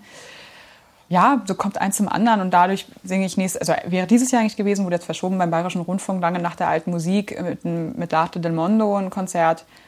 Also es ist eine Ko Kooperation mit Pera und L'Arte del Mondo und so. Also es kommt dann immer eins zum anderen. Das ist eigentlich sehr, also das ist eine Art, wie ich es sehr mag, weil es sehr organisch ist. Mhm ich finde Vorsingen, ich verstehe, dass man das irgendwie machen muss, weil es gibt natürlich einen Schwall an Sängern, die sich vorstellen wollen. Da kann man nicht mit jedem eine Arbeitsprobe machen, klar. Aber ich finde es irgendwie schöner, dass man sich kennenlernt miteinander Musik macht und dann wird man quasi engagiert. Und wenn man sich dann bewährt hat, wird man wieder engagiert. Das Schöne ist, also es kam zwar nicht zum Konzert, aber wir hatten inzwischen eine Probe mit Saval für Beethovens Neunte. Dann gab es da einen Corona-Fall im Chor und dann gab es noch mehr Corona-Ansteckungen. Er hat sich ja selber auch dann infiziert, ist aber gesund und ist alles gut deswegen kam das Konzert leider letztlich nicht zustande, aber wir haben schon mal geprobt. Und daraufhin kam dann das nächste Engagement jetzt von Mozart Requiem auch. Und das ist eigentlich immer das Schönste, also weil wie gesagt ein Vorsingen, das hängt so von der Tagesform ab, aber eine Probe ist keine Tagesform, also mhm. weil entweder arbeite ich gut oder ich arbeite nicht gut, also auch an einem Tag, wo ich mich nicht gut fühle, aber ich habe ja trotzdem, ich bin ja trotzdem immer ich und ich kann Sachen annehmen und äh, und entweder funktioniert das miteinander und man hat irgendwie, man ist auf einem ähnlichen musikalischen Nenner oder eben nicht. Mhm. Und das mag ich an der alten Musikszene, dass das da sehr viel über so funktioniert und nicht irgendwie über, wir machen ein Vorsingen, du singst, wenn es hochkommt, zehn Minuten und mhm. dann kriegst du eventuell das große Konzert oder nicht. Mhm. Wie wäre denn so Ihr Wunsch für die Zukunft? Oder muss man sich da tatsächlich so äh, karrierestrategisch Gedanken machen? Alte Musik und, und, und Operette sind ja doch zwei ganz andere, zwei verschiedene äh, Gleise. Kann man das miteinander verbinden oder sagt Ihnen die Agentur auch, Mensch, also irgendwann musst du dich entscheiden, sonst wie sollen wir dich jetzt hier verkaufen? Also ich entscheide tatsächlich immer selber. Mhm. Also ich bin irgendwie keiner ist so sehr an mir interessiert wie ich, sage ich immer. Das ist auch gar nicht so narzisstisch gemeint, wie es klingt, aber es ist ja so letztlich, mhm. ich möchte selber darüber entscheiden, was ich wie singe und hoffentlich habe ich Menschen um mich herum, die das so unterstützen. Natürlich, mein Fachwechsel habe ich auch selber entschieden. Das hat dann auch zum Agenturwechsel geführt am mhm. Ende, weil dann meine alte Agentur das nicht zu dem Zeitpunkt nicht gut fand. Das hat sich jetzt auch inzwischen wieder geändert. Aber so, weil sie es natürlich nicht verstanden hat, hey, wie es läuft doch, warum willst du jetzt nicht mehr diese Sopranpartien singen? Und es ist vielleicht nicht immer der schlauste Weg und vielleicht würde man schneller Karriere machen, also noch schneller Karriere machen. Ich mag mich nicht beschweren. Ich, ich bin eigentlich sehr zufrieden, wie es läuft. Und ähm, wenn man das, sich permanent Tipps geben lassen muss, aber ich muss am Ende dahinter stehen und ich mag mich nicht einschränken lassen. Also ich habe auch schon mal gehört, ich habe während des Studiums schon Ukulelen-Videos gemacht und da haben mir auch schon Leute gesagt, ah, ich weiß nicht, ob das gut ist, wenn du das online stellst, weil das könnte unseriös wirken. Ich denke aber ganz ehrlich, Leute, die mich deswegen nicht engagieren, weil sie den Humor nicht verstehen, will ich mit denen arbeiten? Dann ist das halt so. Also ich meine, der Witz war eigentlich sogar, dass ich öfter mal angesprochen worden sind. Ach, Sie sind doch die Königin danach mit der Ukulele. Und es hat eigentlich immer das Eis gebrochen. Ich so, ja, das war, haben Sie das Video etwa gesehen? Ja. Jordi Savall hat es auch nicht abgeschreckt, vielleicht im Gegenteil. Nee, also so, lustigerweise ist es eigentlich immer so gewesen, dass die Videos dann doch noch mehr Leute gesehen haben, als ich dachte. Und dann irgendwann immer dann der Punkt kommt von den seriösesten Leuten überhaupt, wo ich es nie gedacht hätte, dass sie sowas witzig finden, die dann sagen, ja, kannst du dir mal vorstellen, vielleicht das mal mitzunehmen und dann irgendwie am Ende von einem Konzert, jetzt würde es sogar schon überlegt, wie gesagt, ich habe jetzt, werde jetzt äh, im Rahmen unserer digitalen Formate in der Operette auch ein Ukulelenformat machen. Und es war auch schon die Überlegung von einem Regisseur, dass man die Ukulele mal in eine Inszenierung einbaut. Also deswegen, klar, in der, im Operettenhaus ist es vielleicht auch noch noch mehr der Spielraum dafür da, aber selbst mit meinem Barockensemble haben sie sich gewünscht, dass ich am Ende von unserem Barbara Strozzi-Programm mich einmal mit der Ukulele hinstelle und die Königin der Nacht mit der Ukulele mache meine Erfahrung ist, dass die Leute meistens auf sowas positiv reagieren und spätestens, wenn sie mich kennenlernen, merken, dass ich das, was ich mache, auch immer sehr ernst nehme. Also auch wenn ich dann meine lustigen, albernen Sachen mache, irgendwie sowas. Aber ich bin, wenn ich etwas mache, und sei es, dass ich ein Musical mache oder ich mache dann ein Elias oder dann eine Johannespassion oder sogar Renaissance, dass ich das, was ich mache, mache, nehme ich immer wahnsinnig ernst und schmeiße mich komplett rein mit allem, was ich gerade tue und probiere so dem Werk so gerecht wie möglich zu werden. Und mein Hirn braucht das auch, die Abwechslung. Also ich kann nicht immer nur das Gleiche machen. Also mein Albtraum wäre, glaube ich, in einer dieser großen Musikproduktionen zu sein, wo man irgendwie zwei Jahre lang achtmal die Woche das gleiche Stück spielt. Ich, da würde ich, glaube ich, zugrunde gehen. Mhm. Und ich brauche Abwechslung, mir macht es Spaß und bislang habe ich immer das Gefühl, es hat mich auch immer eher bereichert und mich eher vorangebracht und flexibel gehalten, weil wenn man die Stimme permanent mal so viel, mal so viel muss, dann ist nicht die Gefahr, dass man mit dem Größerwerden der Stimme aufgrund des Alters, was jeder irgendwie hat, die Stimme unflexibler wird, was ja auch passieren kann, wenn man dann nur noch die langen Linien singt. Mhm. Und diese Ukulelen-Videos, die haben Sie jetzt zu Corona-Zeiten aufgenommen. Ja, also ich habe am Ende meines Studiums habe ich schon mal Ukulelen-Videos mhm. gemacht. Ich habe auch selber Lieder geschrieben teilweise und, äh, und jetzt zu Corona. Also ich hatte im Januar war ich so genervt davon. Also ich hatte das Glück gehabt, dass ich, also die erste, der erste Lockdown letzten Frühjahr, der kam, es sind zwar leider schöne Projekte abgesagt worden, aber ich muss sagen, das ganze Jahr davor war so anstrengend und ich hatte auch keinen richtigen Urlaub gehabt und es war, war zwar toll, aber auch guter Stress, es ist irgendwann einfach Stress. Und ich hatte irgendwie gefühlt fünf Debüts, ähm, weil ich Wiederaufnahmen übernehmen musste, irgendwie an, äh, an der Staatsoperette. Teilweise ohne Probe. Und es geht alles irgendwie. Aber es ist wahnsinnig Stress und eine Wiederaufnahme ist sowieso immer Stress, weil man hat wenig Proben und wenn man dann debütiert, kriegt man nie dieses, dass man das in den Körper kriegt und vor allem hat man meist bei Wiederaufnahmen auch noch nicht hintereinander weg mehrere Vorstellungen, sondern man hat dann da mal eine Vorstellung, dann in einem Monat mal zwei und dann drei Monate später mal wieder eine. Das heißt, man muss es immer wieder auffrischen. Und davon hatte ich halt mehrere Sachen. Das ist immer, wenn man neu in ein Theater kommt, hat man immer diese Wiederaufnahmen. Die erste Spielzeit ist immer die stressigste. Parallel habe ich mit meinem Barockensemble eine CD aufgenommen. Wir hatten Konzerte. Ich hatte noch andere Projekte gehabt. Und da ich ja noch nicht ganz so lange im Mezzofach bin, natürlich auch jedes Mozart-Requiem, was ich gesungen habe, jedes Weihnachtsoratorium war gefühlt auch das erste Mal als alt. Man kennt die Stücke zwar, aber trotzdem muss man es ja dann wieder neu lernen. War also sehr tolle, aber anstrengende Zeit. Und ich muss sagen, der erste Lockdown kam so ein bisschen wie gerufen. Also für mich war das gar nicht so schlecht, weil ich hatte dann plötzlich so einen Urlaub. Wir hatten direkt vorher die Banditenpremiere einer Operette gehabt, die ja so ein bisschen so ein Skandal wurde. Das war Valentins Schwarz Inszenierung, bevor er sein Debüt bei den Bayreuther Festspielen mit dem Ring gemacht hätte. Und das ging dann auch tatsächlich, also hatten wir auch sehr viel Weltpresse dort und es ging ähm, hoch her und deswegen ist bei mir tatsächlich diese ganze Corona-Sache ein bisschen an mir vorbeigegangen, weil es ist eh immer, wenn man eine Hauptrolle hat in einem Stück, sind die letzten zwei Wochen in der Endprobe, ich kriege noch nichts mit, was in der Welt ist. Da kann mhm. irgendwas passieren. Ich denke danach der Premiere, was, der ist gestorben? Was war da? Und es ist, man ist einfach diese letzten zwei Wochen so nur noch irgendwie im Theater den ganzen Tag und auf diese Premiere fokussiert. Und dann war das in dem ganz speziellen Fall auch wirklich noch so, dass es halt auch ein Skandal war. Ich meine, ich hatte den Spaß meines Lebens mit dieser Produktion. Was, was war denn da? Wir haben die Banditen von Offenbach gemacht, ein eh unbekanntes Stück, und er hat tatsächlich ist auch sehr zerpflückt und jeder Akt war eigen und ich hatte zum Beispiel dann plötzlich einen Rap vor meinem Couplet und äh, das klingt jetzt so banal, aber es ist tatsächlich, war, sag ich mal, eine etwas trashige Inszenierung. Ich hatte, wie gesagt, sehr viel Spaß. Bei der Premiere ging der Spaß dann ein bisschen flöten, weil man gemerkt hat, dass das Publikum wirklich einfach nur da saß und dachte, was machen die da vorne? Die waren auch einfach ein bisschen überfordert, weil man, glaube ich, an unserem Haus auch nicht mit so einer Inszenierung gerechnet hätte, vielleicht vorher. Also ich hatte halt als Sekundadonna des Abends dann auch die Ehre, das Regie-Team nach vorne zu holen am Schlussapplaus. Und das war ein Busch, weil ich ihn noch nicht erlebt habe.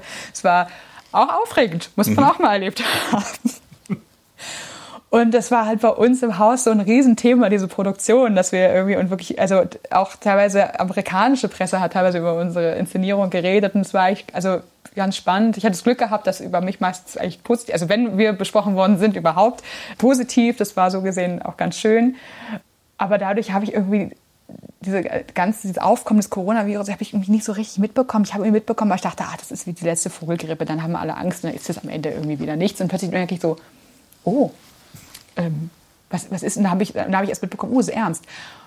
Und wie gesagt, dann kam halt dieser erste Lockdown irgendwie wie gerufen und dann ging es eigentlich auch relativ schnell los, weil ich hatte das Glück, dass ich dann bei den Händelfestspielen singen durfte letztes Jahr und wir hatten dann an der Operette auch eine Sitcom gedreht, eine Operetten-Sitcom als Versuch und es war irgendwie auch ganz lustig und dann halt verschiedene Formate, ein Abschiedskonzert auch für unseren alten Chefdirigenten, der dann leider so ein bisschen, sag ich mal, also nicht unwürdig gehen musste, weil es natürlich irgendwie traurig ist, dass man dann kein richtig großes, schönes mhm. Abschiedskonzert machen kann. Aber es gab was und es war auch sehr schön und dass ich irgendwie relativ drin blieb. Dann hatten wir auch schon Vorproben für unsere für unser Märchen im Grand Hotel und dann immerhin bin ich zum Proben einmal gefahren für die Beethovens Neunte mit Saval und dann kam Cinderella und dann kam der November-Lockdown, wo wir dann weiter geprobt haben, aber nichts aufführen konnten. Haben dann im Dezember noch einen Videostream davon gemacht. Also ich war tatsächlich eigentlich ganz gut beschäftigt die ganze Zeit. Und dann ab Mitte Dezember war quasi bis Februar nichts. Und im Januar war irgendwie auch alles noch einigermaßen okay, weil wie gesagt, von dieser ganzen Zeit dachte ich, konnte ich auch mich mal ein bisschen erholen, ist ja auch ganz schön. Aber als dann plötzlich also Sachen ausgefallen sind im März und dann plötzlich im April und ich plötzlich gemerkt habe, oh Gott, ich weiß gar nicht, wann das aufhört. Und dann diese Frustration, dass es mit dem Impfen so lange dauert, bis das irgendwie immer in die Gänge kommt. Und dann habe ich ja, ich muss mich irgendwie beschäftigen. Also ich kann nicht nur Däumchen drehen und zu Hause und dann irgendwie das machen, was alle machen. Ich suche mir ein Sportprogramm raus und probiere mich gesund zu ernähren, trotzdem, damit ich nicht irgendwie mit 100 Kilo Übergewicht aus diesem Lockdown rauskomme, sondern irgendwie noch beweglich bleibe. Das war mir dann irgendwann nach zwei Wochen zu wenig und dann habe ich okay, ich muss mir eine eigene Routine machen. Ich mache jetzt ab Februar jeden Sonntag ein Ukulelenvideo. So, und damit die Hemmschwelle nicht so hoch ist, habe ich gesagt, mache ich erstmal einfach nur Handy hin und irgendwas ohne viel Schneiden dann bin ich aber so ein Perfektionist, dass ich natürlich ab dem zweiten Video angefangen habe zu schneiden und dann angefangen habe, mir mehr Mühe zu geben. Und äh, dann hat das irgendwie auch Gott sei Dank äh, Leute interessiert und haben Leute zugeschaut. und das war, äh, tat ganz gut, ein bisschen was zum, da zu machen und sich irgendwie frisch zu halten und irgendwie das Hirn zu beschäftigen. Also das ist ja das Anstrengendste, wenn man irgendwie merkt, man hat was soll ich, also klar, ich habe dann auch Repertoire geübt, auch ein bisschen zukunftsorientiert, was könnten so die nächsten Schritte irgendwann sein in meinem Fach und aber das macht ja keinen Spaß, wenn man nicht weiß, wofür. Also ich bin immer auch ein bisschen zielorientiert. Also mit der Ukulele war nicht ganz neu, weil ich am Ende meines Studiums schon Ukulelenvideos gemacht habe und das hat dann irgendwann zeitlich nicht mehr so gepasst, weil ich immer perfektionistischer wurde und dann immer mehr und besser machen wollte und auch ein bisschen mehr arrangiert habe und dann irgendwann, wenn man dann doch auch im Beruf ist, dann nicht mehr so viel machen konnte, leider. Deswegen habe ich das jetzt genutzt, dass ich jetzt wieder Zeit hatte dafür. Ja, vor allem machen sie ja nicht, nicht nur, nicht alle solo. Ne? Denn, äh, es gibt ja ein, zwei Videos mindestens mit, mit Posaune und mit so einem minimalistischen äh, Percussion und Schlagwerk. Ja. Also, sind irgendwie super Sachen, finde ich. Also wie James Bond, Skyfall habe ich gesehen, Ron Black ist dabei, Dream a Little Dream of Me irgendwo auf der Welt von Heimann und Leise Flehen, meine Lieder von Schubert, das ist ja wirklich nichts ist vor Ihnen sicher. Ne? Nee, ich habe, es ist so, glaube ich, die gute Mischung aus, ich habe, äh, ich bin respektlos und habe aber trotzdem Respekt. Nee, ich glaube, vielleicht eher, ich habe ich hab nicht so eine große Ehrfurcht vor Sachen. Ich habe sehr viel Respekt vor dem Schaffen anderer Menschen, aber meine, ich bin kein ehrfürchtiger Mensch und ich bin auch niemand, der irgendwie so Gurus hat oder jemanden so groß extrem anbetet. Also ich habe gesagt, ich hatte meinen Fangirl mit Saval, das hat definitiv, aber ich bin bete keine Götter an. So, also das habe ich nicht und dadurch bete ich auch nicht. Also ich liebe Schubert und deswegen denke ich, ich möchte jetzt Schubert singen und das leise Flamen Lieder ist so schön. Mhm. Also ich meine, es ist halt so ein Standardstück, dass man sich manchmal als Sänger schon nicht mehr traut, das in sein, darf ich das eigentlich noch öffentlich singen? Und dann dachte ich, aber mit der Ukulele darf ich das. Das mache ich jetzt. Also mir haben diese Videos viel Spaß gemacht, die ich da gesehen habe. Das freut mich. Ich hoffe, dass Sie das auch noch lange weitermachen. Ja, mir kam dann tatsächlich in die Quere, dass ich wieder proben und arbeiten mhm. musste am Theater. Also muss ich mich mal beschweren. Aber ich äh, habe vor wieder, also vielleicht nicht mehr wöchentlich, das schaffe ich jetzt momentan nicht. Aber ähm, wie gesagt, es gibt ja bald dann ein größeres Video auch mit Band, mhm. mit Schlagzeug und Kontrabass. Das wird dann hoffentlich auch schön werden und dann will ich aber wieder irgendwelche albernen Videos machen. Mhm. Ja, haben Sie Lust zum Abschluss noch was ja, gerne. Ähm, ich, also da ja nichts vor mir sicher ist, mixe ich ja manchmal auch ähm, Poplieder mit äh, Barockstücken. Ich habe mit einem frühbarocken Stück angefangen und ich werde mit einem frühbarocken Stück aufhören, aber diesmal nicht venezianisch, sondern römisch mit Stefano Landi. Aber den lasse ich nicht alleine. Ich muss mal meine Ukulele, falls es jetzt komische Geräusche gibt, am Mikrofon rummachen. So geht's. Von Stefano Landi und den habe ich gemixt mit ähm, dem Popsong Havana von äh, Camila Cabello, was so 2017, 18. Ich habe es auch jetzt erst mitbekommen. Ich bin immer hinterher mit sowas. Ich, wie gesagt, also für mich ist ja das 17. Jahrhundert frisch. Also, also deswegen, ich bin schon total früh dran, dass ich jetzt ein Stück von äh, 2018 entdeckt habe. genau, habe ich äh, gemixt. Das war eigentlich Zufall. Und das, wie gesagt, nichts ist von mir sicher.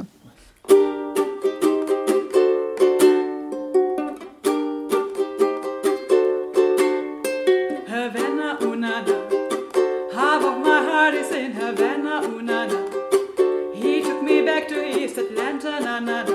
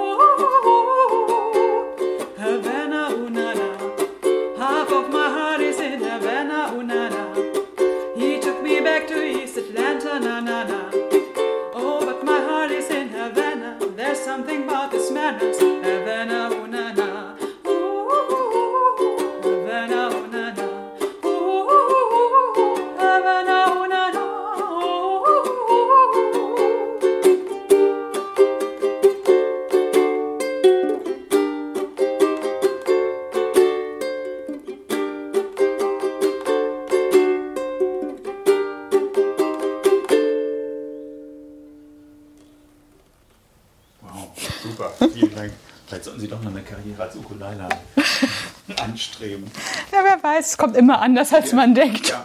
Also dann sage ich vielen Dank fürs Gespräch. Ich danke. Vielen Dank fürs Zuhören.